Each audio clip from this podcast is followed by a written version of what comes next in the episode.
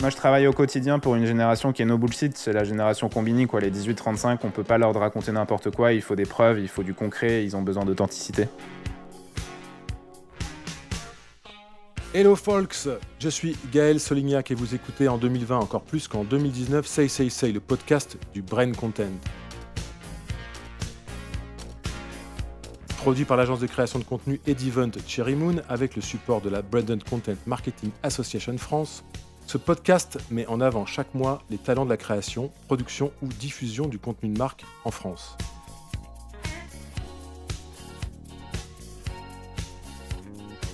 Pour commencer en fanfare cette nouvelle année dans l'écho des pops, des bouchons de champagne de fête qui résonnent encore, c'est chez Combini, média affinitaire privilégié des millennials et au-delà, que je vous propose de m'accompagner pour une trentaine de minutes en compagnie de Guillaume Aubert, directeur de création d'une hot shop créative nouvelle génération lancée ces jours-ci chez Combini, qui s'appelle Cool, mais on en reparlera tout à l'heure. À 28 ans à peine, Guillaume a survécu, ou fait ses armes, c'est selon, à un début de jeune carrière chez Full Six puis social médiatisé, tout ce qui pouvait l'être ou ne pas l'être chez CLMBBDO, et chez Marcel, sous le soleil burinos élyséen de Pascal Nessim, que je salue au passage. Guillaume booste chez Combini depuis l'été 2018 le Brain Content, aux côtés de Arthur King, directeur de la création historique d'une maison pop créatrice de certains des formats les plus cool du genre. Bonjour Guillaume et un grand merci de nous accueillir aujourd'hui dans ton studio de création au cœur de, Combini, dans le 10e. C'est vraiment un vrai plaisir de commencer l'année euh, avec toi qui est à ce jour le plus jeune invité de ce podcast mais qui a déjà un CV en or. Peux-tu d'ailleurs en quelques mots nous résumer ton parcours Guillaume? Alors bonjour Gaël déjà et euh, merci déjà de m'accueillir dans le podcast parce que ça fait vraiment plaisir de faire ce podcast euh, avec toi déjà. Ça c'est le, premier truc. Euh, et après, on va essayer de rester un peu humble. Hein. CV en or, tout ça. Enfin, il faut, il faut être, il faut ah, être relatif. Un, jeune de, de pour être un jeune, c'est pas, mal. Après, il faut rester humble. Je pense que c'est ça aussi, qui est important dans, dans le milieu. Euh, en gros, c'est genre un parcours assez atypique parce que en gros j'ai commencé en tant que planeur strat, mais je me suis vite retrouvé du coup chez, euh, chez Marcel, sous la houlette de Jacqueline Guillaume Duverne qui est maintenant DC chez Dan et TB et aussi sous la houlette de Pascal Nessim, comme, tu l'as salué euh, dans, un premier temps. Et c'est là où en vrai j'ai fait mes armes, c'est chez Marcel, c'est là où j'ai le plus appris, c'est là où là où tout a commencé en vrai pour moi d'un point de vue créatif. Ça a été le bouleversement, c'était vraiment vraiment très cool et je me suis vite retrouvé après chez CLMBBDO par opportunité. Et là depuis euh, depuis deux ans euh, quasiment, je suis chez Combini en tant que directeur de création, donc sous Arthur King qui est directeur de la création et évidemment en collaboration avec David et Lucie, qui sont euh, les fondateurs historiques euh, de Combini. Euh, avec qui j'échange, enfin voilà, je collabore et qui sont aujourd'hui les profils inspirants de chez Combini. On y reviendra tout à l'heure en, plus dans le détail, mais je voulais pour commencer savoir un peu quelle a été la, place du brand content dans ton parcours. Tu parlais de, Marcel, on pense aux campagnes iconiques d'Oasis, on, on, pense aux OP spéciales pour Marc Dorcel j'en passe des meilleurs. Qu'est-ce qui peut avoir été marquant dans ton parcours autour de ce sujet? Enfin, En vrai, c'est générationnel, c'est-à-dire que, comme tu le disais, je suis assez jeune pour le coup, donc je suis un peu né avec ça. Et, quand je suis rentré dans la création, je suis pas rentré avec des 30 secondes, je suis rentré avec euh, des activations sur le social, du comment on fait du contenu à l'année, comment on nourrit une marque euh, à l'année, euh, comment on nourrit son positionnement. Donc je pense que déjà, il y a un truc qui est assez générationnel pour le coup. Et puis c'est lié aussi aux agences dans lesquelles je suis passé. Quand on se parle de Bandstation, quand on se parle de Marcel, c'est des agences qui savent faire ce genre de produit. Enfin, ce, genre de contenu. Donc c'est aussi ça qui a été euh, très formateur et qui m'a aidé à, euh, en tout cas dans, dans ma jeune carrière, à, faire ce choix. Mais en vrai, ce choix, il est un peu, un peu tombé dessus. Quoi, né avec le brand content, ouais, pas né avec la pub en fait. Ouais, ouais, clairement, je pense que c'est ça en fait. Je suis pas l'âge d'or de la pub, je suis un peu l'âge d'or du brand content, on va dire, on va dire ça comme ça. Et euh, donc ça m'est tombé dessus. Et en vrai, moi, je trouve ça ultra passionnant parce que c'est une nouvelle manière de faire de la pub, même si ça fait 30 ans qu'on fait du brand content sans vraiment le savoir. Enfin, les vieux exemples qu'on cite à l'école, le guide Michelin, enfin, toutes ces choses-là, c'est du brand content. Mais en tout cas, il y a une nouvelle manière de le faire, beaucoup plus digital, beaucoup plus agile, beaucoup plus intéressante et qui prend vraiment en compte euh, l'intérêt des gens. Et je pense que c'est ça qui, qui, change par rapport à la, pub, c'est qu'il y a cette notion des gens qui est super intéressante et de leur euh, leurs envies, de ce qu'ils veulent, de ce qu'ils sont intéressés. Et ça, c'est, ça, c'est vraiment intéressant. Et quelle a été l'évolution marquante depuis 5 ans, depuis que tu as démarré euh, le gros de ta carrière? Enfin, au-delà de parler du budget, quelle est pour toi les, l'évolution la plus marquante qu'on peut noter sur ces cinq Le premier truc qui est assez intéressant, c'est, je pense que pourquoi le brand content a pris une place aussi importante. C'est un peu tout ce que tout le monde raconte, hein, mais la fin du discours un peu top-down, publicitaire, je pense que ça, c'est le premier, le premier lieu. C'est les gens sont moins intéressés par, par une réclame, par un truc que la marque nous raconte sans vraiment de preuves, etc. Donc je pense que ça, c'est le premier truc. Euh, c'est mêlé avec une volonté d'un peu plus d'authenticité, c'est-à-dire qu'aujourd'hui, les gens, ils veulent savoir d'où vient mon produit, ils veulent savoir qui fabrique mon produit, ils veulent savoir comment il a été fabriqué. En tout cas, ils veulent en savoir plus, donc ils ont besoin d'authenticité et de traçabilité. Moi, je travaille au quotidien pour une génération qui est no bullshit, c'est la génération combini, quoi. Les 18-35, on peut pas leur raconter n'importe quoi, il faut des preuves, il faut du concret, ils ont besoin d'authenticité. Donc ça, c'est le premier truc. Après, il y a un truc qui est assez important aussi, euh, c'est la logique RSE. C'est le sujet, euh, enfin pour moi, c'est le sujet phare euh, du moment, c'est-à-dire qu'on peut plus accompagner une marque aujourd'hui sans, souci, sans soucier de cette politique RSE et sans l'aider, sans l'accompagner, c'est un, un truc qui est assez important et encore plus quand on se parle d'une audience jeune parce qu'ils attendent ils sont intéressés par comment va évoluer la, planète. Enfin, c'est un vrai sujet d'actualité aujourd'hui. Et euh, je pense qu'on ne peut pas passer à côté. Donc ça, c'est aussi un truc qui a changé d'un point de vue content. On fait toujours de l'entertainment. Netflix fait de l'entertainment. Tout le monde fait de l'entertainment. Mais il y a aussi une logique de prendre un peu plus conscience et d'avoir un rôle sur la marque d'un point de vue content qui est beaucoup plus proche de, voilà, de ce que les gens attendent et le RSE, ça en fait partie. Alors donc, vous créez en ce moment Kuel, la hot shop créative de Combini, mais c'est quoi exactement? Existe-t-il une touche réellement de Combini? Et avant tout, qu'est-ce que ça veut dire Kuel alors, il y a oui et oui et oui dans, du coup dans, mes, dans, mes réponses.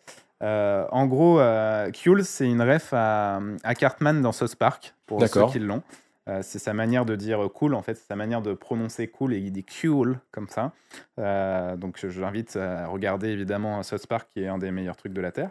Mais oui, il y a une touche combini. En vrai, il y a une vraie touche combini. C'est c'est c'est ultra important pour nous. C'est ce que David et Lucie ont voulu faire depuis le début. C'est eux la touche combinée en vrai. Euh, c'est euh, de la créativité, du pop, de l'originalité, de, du média. C'est-à-dire qu'aujourd'hui, en fait, c'est aussi ça qui est intéressant. Enfin, c'est des, c'est des anciens d'agences. Enfin, euh, David et Lucie. Alors, j'ai salué au passage. Je les ai connus au démarrage de Combini quand ils venaient nous voir chez Publicis Media et j'ai félicite. C'est magnifique ce qu'ils ont fait. Franchement, c'est, c'est des belles personnes. Donc, je les remercie très, très, belles doublement de, de leur talent. Et donc oui, il y a une touche Combini, et c'est cette touche Combini qui est là depuis 10 ans, qu'on met dans nos formats euh, éditoriaux ou de brand content, euh, qu'on veut transposer euh, à une partie donc, de hot shop créative qu'on a, a envie de développer. En gros, cette hot shop créative, c'est ce qu'on fait depuis, pour Soch, depuis l'invention de la marque. Et c'est ce qu'on va faire au service de nouveaux clients, Yop, Oreo, FDJ, etc., etc., comme je te l'ai raconté. Mais ce qui est important en fait dans cette hot shop créative, il y a deux gros avantages euh, un peu concurrentiels si je puis dire. C'est au prisme de deux choses. La première chose, c'est l'hyper connaissance de la cible, c'est-à-dire que oui, on est, on connaît cette audience. Enfin, c'est une audience qu'on connaît pour plusieurs choses. Parce que déjà, on l'incarne, c'est-à-dire que la moyenne d'âge chez Combini, elle est très très jeune. On a à peu près 25 ans, 26 ans de moyenne d'âge au global. Donc on incarne cette génération. Donc ça, c'est le premier truc. Donc on, vu qu'on l'incarne et en plus on la pratique au quotidien avec le média, donc on pense, en étant humble, la connaître. Et le deuxième avantage qui est super intéressant euh, pour les marques et ce qui est une vraie force sur le marché, c'est l'amplification média. Aujourd'hui, quand on fait une campagne de pub, quand on fait une activation, un event, un podcast, n'importe quoi, ce qui est important en vrai, c'est que les gens le regardent, l'écoutent, le voient.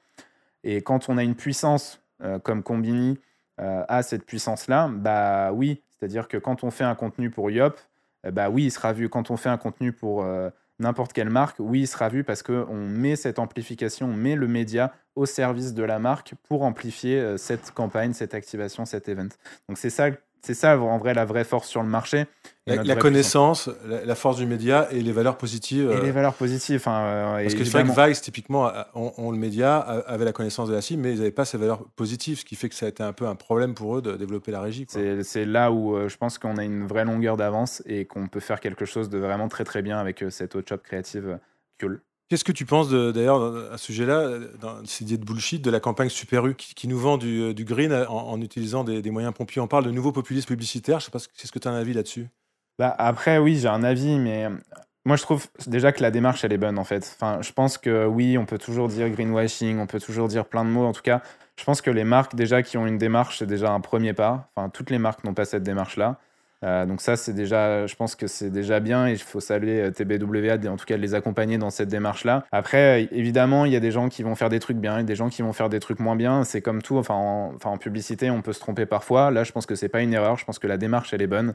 Après, il faut, bah, il faut, il faut trouver sa prise de parole. Il faut trouver son combat. Il faut. Alors, est-ce qu'on prend tous les combats ou est-ce qu'on prend qu'un seul combat et on joue dessus. C'est ça, c'est ça, c'est au boulot de bah, justement des, agences de faire ce de faire ce taf là et de les conseiller là-dessus quoi. Parler de brand content fait-il d'ailleurs encore sens en 2020 J'ai l'impression que les, les, plus créatifs du genre ne se reconnaissent pas dans ce terme. Si je prends vraiment mon, mon avis personnel, pour moi tout aujourd'hui est brand content en fait. c'est aujourd'hui une activation, c'est du brand content. Un event, c'est du brand content. un 30 secondes en télé, c'est du brand content. Enfin, pour moi, ça, ça, a vraiment ça a plus de sens. C'est-à-dire qu'aujourd'hui, euh, le, le brand content, ça doit être la norme. C'est-à-dire que, genre, il y a quelques années, je ne connais pas cette génération parce que je suis trop jeune, mais on pouvait se permettre de faire de, la pub sans vraiment intéresser les gens. On pouvait se enfin, voilà, matraquer un message comme ça. Aujourd'hui, pour moi, le brand content, c'est une notion de sens, en fait. C'est une notion d'utilité pour les gens, d'intérêt pour les gens. Et aujourd'hui, tout ce qu'on doit produire d'un point de vue euh, marketing publicitaire doit avoir cet intérêt. Donc, je pense que c'est ça le plus important aujourd'hui je pense que le brand content, c'est à limite devenu un gros mot, quoi, on va dire ça comme ça. Mais aujourd'hui, ce qui est le plus important, c'est d'intéresser les gens, quelle que soit la forme et quel que soit le message de la marque. Il faut intéresser les gens, il faut trouver, une, voilà, trouver un petit, une petite tension qui intéresse les gens au quotidien. Quoi.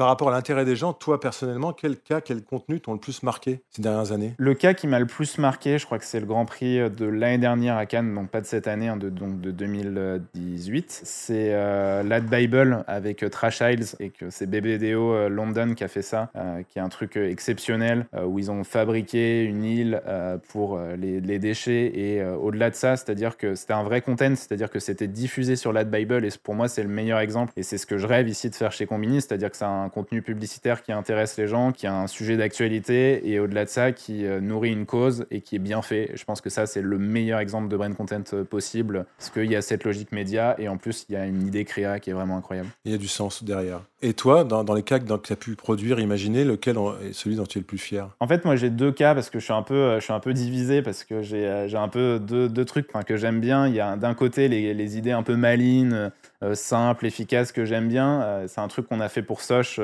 euh, l'année dernière qui, est qui s'appelle le générateur de nom Wi-Fi euh, pour Soch. C'est un truc tout simple parce qu'en gros, on a inventé un média, enfin, on a inventé un média, c'est-à-dire qu'on a utilisé les noms de Wi-Fi euh, pour, comme média, c'est-à-dire que les noms de Wi-Fi racontaient que Soch faisait une offre internet. Donc, ça, c'est un premier cas, voilà, c'est un truc tout malin.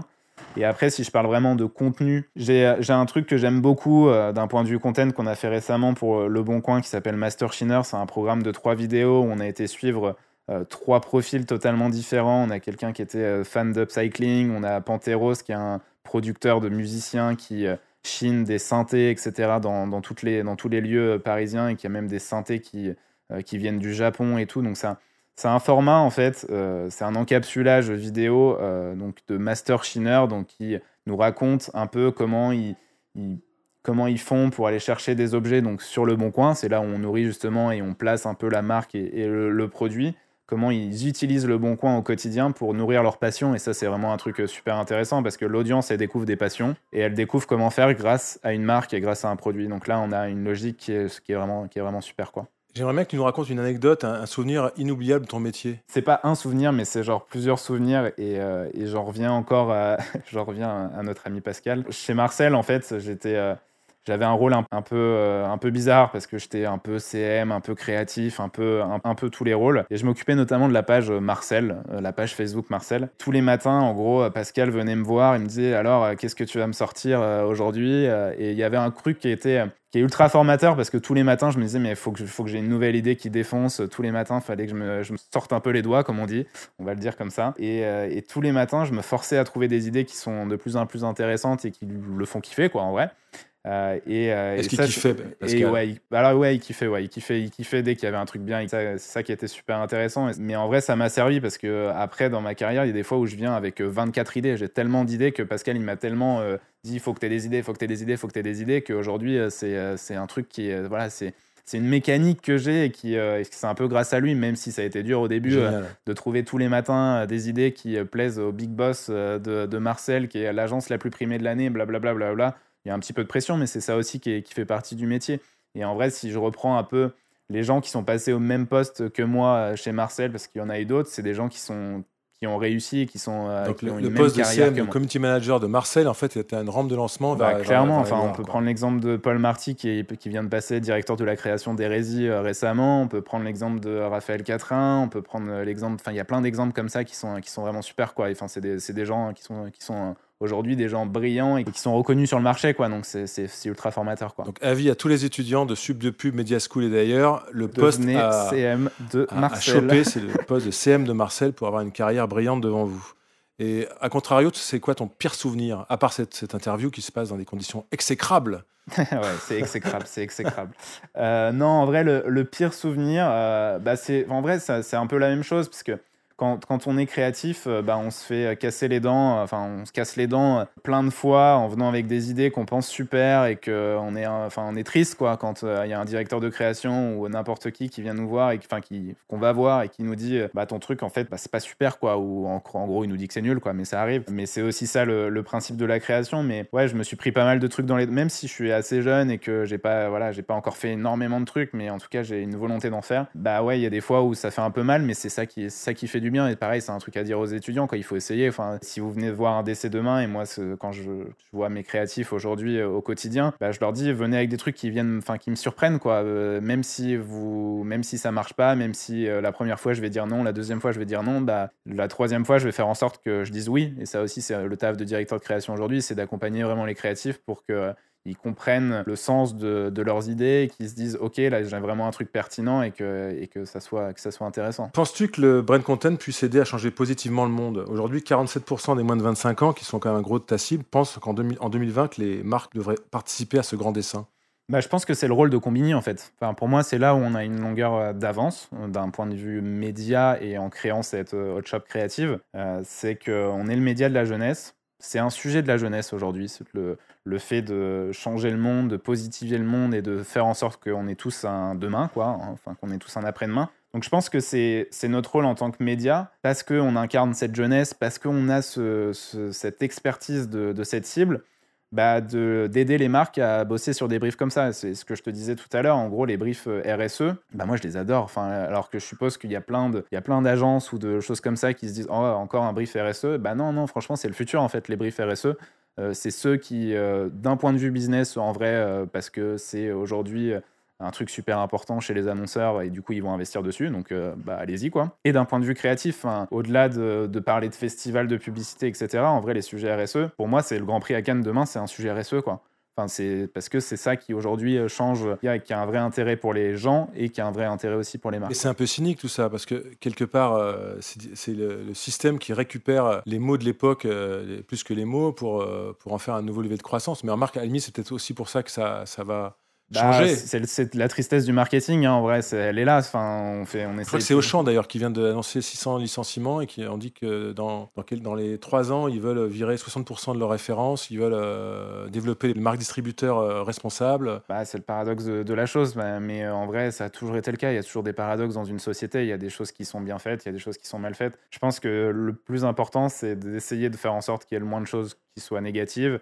les meilleurs formats, euh, enfin en tout cas ceux que moi j'ai envie de faire, euh, c'est des formats positifs parce que les gens, c'est ce qu'ils attendent. Enfin, je pense que c'est cool le cynisme, c'est cool tout ça. Mais bah, on est dans un moment, en tout cas, d'actualité où les gens ont besoin de, choses positives. Et c'est pour ça que depuis 10 ans, Combini fonctionne aussi. Enfin, c'est ce côté pop, ce côté très positif qui accompagne la jeunesse dans une jeunesse très positive. Et c'est aussi pour ça qu'on est aujourd'hui reconnu dans les cours de récré. Enfin, c'est pour moi, c'est le média des cours de récré, Combini. On parle d'entertainment, de, de, de, de ciné, de séries, de gaming, de bouffe, de, d'art. On parle vraiment de tous les sujets, mais avec un prisme très positif, et c'est ça, qui est, c'est ça qui est intéressant. À propos de pop, quel serait ton coup de cœur pop du moment?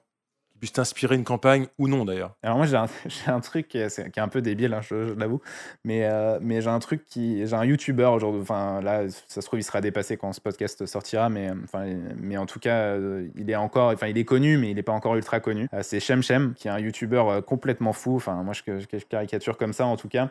Euh, mais c'est ça qu'on aime chez lui. Euh, il a été connu, je sais pas si tu vois qui c'est, mais par euh, les 10 heures de To Doom de Netflix. C'est lui qui a fait, qui a répété pendant 10 heures, enfin il a écouté pendant 10 heures le To Doom de Netflix. Il a été connu pour ça, il a fait des millions de vues avec cette vidéo-là. Et c'est un YouTuber qui fait que des vidéos comme ça, un peu de challenge pendant 10 heures. Et, euh, et aujourd'hui, c'est une source d'inspiration. Et quand j'ai vu là, fin décembre que, que KFC l'a challengé sur Twitter de regarder un bucket sans le manger euh, pendant 10 heures, bah, je trouve ça génial. Et du coup, lui, il a fait OK, bah, on va peut-être le faire et tout. Enfin, il y a des trucs, euh, si vous m'offrez un an, enfin, je sais pas, un an de, bucket et tout. Je trouve que c'est des logiques aujourd'hui qui sont super intéressantes parce que c'est un YouTuber qui a une audience et c'est ça qui est intéressant pour, la, pour les marques. Et demain, si j'ai une OP, enfin, moi en vrai, j'ai plein d'idées de proac à faire avec lui et s'il nous écoute un jour. Euh, mais en tout cas, euh, c'est ce genre d'un petit peu voilà, de profil parce qu'il a une audience et qu'il a un intérêt chez les gens qui doit être aujourd'hui euh, connecté avec les marques pour faire quelque chose d'intéressant. Et puis il a un petit twist créatif. bah ouais, il a, un truc, il, a un truc. Quoi. Il a un truc, clairement. Tiens, je te pose cette question comme ça en passant, mais est-ce que tu auras un coup de gueule du moment? Je pense qu'il y a un truc qui est super important et qu'il faut que les annonceurs arrêtent un peu, c'est de mettre euh, autant d'annonceurs sur les compètes. Aujourd'hui, je pense qu'il y a une vraie sélection à, faire sur les compètes. On peut pas mettre toute la place de Paris sur une compète. il faut respecter un petit peu euh, les gens qui travaillent et euh, leurs prestataires, si je puis dire. pour moi, c'est bien de mettre trois, au pire quatre, mais vraiment trois. Je pense que c'est vraiment un bon nombre, trois agences en compète. Mais c'est important en fait parce qu'il y a il y a du talent qui se perd, il y a de l'énergie qui se perd, il y a de l'argent qui se perd. Et en vrai, on, bah, on est tous euh, là pour, euh, entre guillemets, survivre et faire évoluer ce marché et répondre à leurs attentes. Alors que si on y passe, euh, s'il y a 10 annonceurs, enfin 10, pardon, 10, 10 agences qui répondent à un brief, bah en vrai, il y en a 9 qui ont perdu du temps, qui ont perdu de l'énergie, et, et, potentiellement sur les 9, il y en a 3 qui vont mourir en 2021, donc il faut, il faut qu'on arrête. Quoi. Il faut, il faut, je pense qu'il faut se, faut se responsabiliser sur les choses et il faut choisir bah, les bonnes agences les, bons, euh, les bons prestataires avec qui on a envie de travailler parce que euh, ça nous incarne et parce que parce, pas, voilà, parce qu'ils ont une vraie vision derrière les choses. Quoi. Et ça rentre dans les logiques RSE d'après. Exactement, c'est la logique RSE, clairement. Sans vouloir jouer les devins ou les Madame Soleil, quel va être pour toi l'événement pop de 2020 d'ailleurs? Alors moi j'ai un truc qui est assez fort et que j'aime beaucoup, mais je sais pas si c'est un événement pop, c'est pas grave, je réponds pas forcément à la question, mais en tout cas j'ai un truc que j'aime beaucoup. C'est la créativité sur les filtres Instagram. C'est un truc qui me passionne là aujourd'hui euh, au, quotidien et d'ailleurs c'est un vrai sujet d'actualité euh, créatif en fait. Euh, aujourd'hui nous on en a développé deux là chez Combini récemment à deux semaines d'intervalle. On en a sorti un sur le Fast and Curious qu'on a donc qui est notre format phare de chez Combini, qu'on a transposé euh, en filtre euh, Instagram pour que chacun puisse faire sa propre interview. Euh, et on a sorti un autre filtre qui s'appelle Quel rappeur es-tu? Donc où on se filme. Ah oui, bah, tout le monde le fait. Ah ouais, c'est incroyable. C'est incroyable. on a fait, on a fait, je crois là, ça fait 5 jours qu'il est sorti. Je crois que c'est 32 millions d'impressions. 32 millions d'impressions. 32 millions d'impressions. C'est incroyable. Hein. Et après, évidemment, il y a Booba qui l'a repris, il y a Romeo et Elvis qui l'ont repris, donc ça aide d'un point de vue. Booba qui s'est sorti Caris, c'est ça? Booba qui s'est sorti Caris, euh, Damso et, et, SCH, euh, qui sont un peu ces trois, euh, voilà, qui sont, c'est pas ces trois personnes préférées en ce moment, quoi. Bah, D'ailleurs, quelle bonne transition. J'ai envie de faire un petit Fast and Curious spécial Say Say eh ben, Say. on va y aller. Si es d'accord, on, on va y aller, pas de problème, au contraire. Pub ou brand content? Brand content, du coup. Pop ou entertainment? Ça, c'est une bonne question. Entertainment, je vais prendre. BETC ou Buzzman? Euh, Je suis obligé de répondre à cette question. Oui. Euh, on va dire euh, BETC pour leur capacité à créer des marques. Big Data ou Social Listening? Social Listening. Facebook ou Pitchfork? Pitchfork. Content Factory ou Talent Hunting? Content Factory. VR ou IA IA, évidemment IA. VO ou VF VO, enfin, c'est une... obligé. Ça. Et pour finir, Mister Oiseau ou PNL PNL, dans le rap. PNL, à fond. Avant de finir, toi qui sors de sub de pub avec un master 1, quel conseil donnerais-tu à des étudiants qui veulent suivre tes pas demain? Euh... Ne pas te faire de master 2 déjà, d'arrêter Non, master non, ça je le conseille pas, sinon sub de pub va, va, pas être très content. Euh, non, non, moi ce que je conseille, c'est surtout, euh, pour moi, c'est pas les études qui comptent. Ça, c'est le premier truc euh, qui est important. Ça fait pas de bien aux écoles ce que je raconte, mais en tout cas, c'est assez important. Pour moi, c'est c'est un métier où il faut déjà être passionné. Donc ça, c'est le premier truc, même si tout le monde raconte ça et ce que je racontais un peu bateau. Mais en tout cas, c'est vrai, il faut vraiment être passionné. Et moi, c'est si j'en suis arrivé là, c'est par passion en vrai. C'est euh, peut-être très très rapide. ça, fait, ça fait six ans que je travaille. Je suis déjà directeur de création et les gens peuvent se dire, mais euh, qu'est-ce qu'il va faire après? Mais je pense que c'est un vrai truc de passion, et je pense que ça, c'est le premier truc. Et la passion, en fait, ça, va, ça fait sortir un peu de, de sa zone de confort. Et je pense que c'est ça le plus important aujourd'hui. C'est communicatif, la passion, en plus, quand on doit manager des Ouais, c'est ça. Il y a un vrai truc qui se passe. Et, euh, et je pense qu'il y a un autre truc qui est super important quand on est passionné, c'est qu'on essaye. Quand on est passionné, on teste, on essaye. On... Et c'est ça qui est important, il ne faut pas avoir peur en vrai de se tromper, il ne faut pas avoir peur de se dire bah ouais je vais proposer ce truc là ou j'ai envie de faire ce truc là. Il ne faut pas s'attacher à un titre. Enfin, je pense que euh, moi c'est un peu le, l'écueil dans lequel je suis tombé euh, quand j'étais à l'école. Je voulais absolument être planeur stratégique. Bah non, c'est en fait, c'est pas le titre qui compte, c'est les RH qui te donnent un titre en vrai. Ce qui compte, c'est ce que tu as envie de faire. Aujourd'hui, euh, je pense qu'il faut arrêter de se, voilà, se mettre dans des cases. euh, moi, je vais être concepteur, rédacteur, directeur artistique, machin, etc. Je pense que ce qui est important aujourd'hui, c'est des gens qui sont passionnés, qui ont envie de créer, qui ont envie de faire des choses. Et le meilleur reflet là-dessus, en vrai, c'est ça qui marche aujourd'hui. Enfin, aujourd'hui, les, il y a plein de grands créatifs qui sortent pas forcément d'école de création, mais je pense que c'est juste par passion et par, euh, par envie aussi, parce qu'en vrai, oui, il y a évidemment du talent créatif, mais il y a aussi une grande, grande partie d'envie et de passion et de travail. En vrai, c'est aussi ça qui, c'est aussi ça la clé de réussite, quoi. Bah écoute, super. Un grand merci Guillaume. Ouais, merci Longue à vie à toi. Ouais, bon, Longue vie à durer hot shop créative de- de- du groupe Combini. Vous écoutiez Say Say Say. J'espère vous retrouver encore plus nombreux le mois prochain. Un grand merci au passage aux équipes du studio Dinosaur qui m'accompagnent à la technique pour la production de ce podcast depuis le début. On se quitte au son de Collaboy et son All Power to the People. C'est le moins qu'on puisse espérer pour 2020. Peace and be wild, mes loulous. À bientôt. Ciao.